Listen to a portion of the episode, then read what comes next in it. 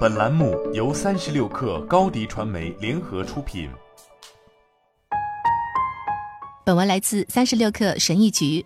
人们认为投资很容易，就像有些人持有茅台五年，然后财务自由了，这看起来很容易。但是如果投资真有那么容易，我们就都是百万富翁了。你以为投资领域拼的是智商，其实拼的是心理。你的大脑会把钱当成游戏。大脑喜欢无休止的调整和优化东西，在投资的时候，你的心理最容易让你蒙受损失。我们需要掌握以下这些心理学技巧：一，如果涨了，你总是会嫌自己投的少。如果你买了某只股票，这只股票涨得好的话，你就会想，为什么我当初没有多投一点呢？不管财务上的收益有多大，你总是会希望自己投资了更多的钱。你的心理就是，你永远不会在一项表现良好的资产上投入足够的钱。二，承受多少损失就投多少，财务风险让你夜不能寐，所以你想用钱买个好觉。从心理学上讲，你只能投资你能承受损失的钱，这并不意味着你想要损失掉这笔钱，而是要确定，即使这些钱都赔掉了，也不会影响你晚上睡觉。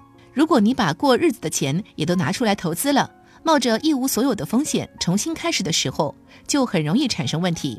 如果你不知道该投资多少钱，那就考虑投资百分之五或百分之十，这不会让你破产。三，慢慢买进一项资产。一个投资心理技巧是让你的投资慢下来。一次性 all in 是有风险的，我们应该使用成本平均法，让自己慢慢的买进一项资产。先决定总投资金额，用这个数字除以十二个月，然后每个月投资一点，这样就能让自己的持仓成本更加平均。四。赚钱了，先把本金拿出来。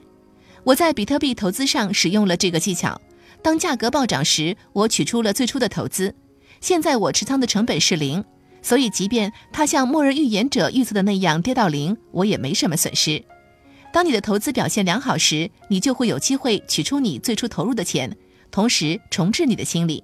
如果你的持仓成本变成零，甚至是负数，就完全没有心理压力了。五，不要渴望一夜暴富。希望一夜暴富只能一败涂地。如果你想做大，而你又不是专业人士，你几乎肯定会输的。即使你是一个拥有金融学位的专业投资者，你仍然很有可能做出一个错误的决定，让你一败涂地。你不可能一夜暴富，你只会慢慢变得富有。重新调整你的心理，从长远考虑，让耐心引导你走向财务自由。六，当价格下跌超过百分之十时，你就会被诱惑。长线投资者的心理是逢低买入，他们知道自己买的是什么，因为他们花很长时间根据现有数据来理解资产的潜在价值。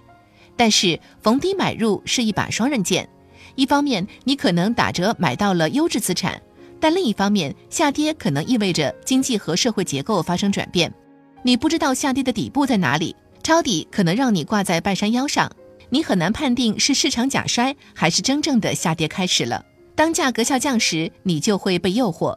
战胜诱惑的最好办法是什么都不做。七，多听听对手方的逻辑。我们是群居动物，独自获胜没有乐趣。你喜欢和人一起交谈你的投资，这样你就能感觉到自己与社会的联系。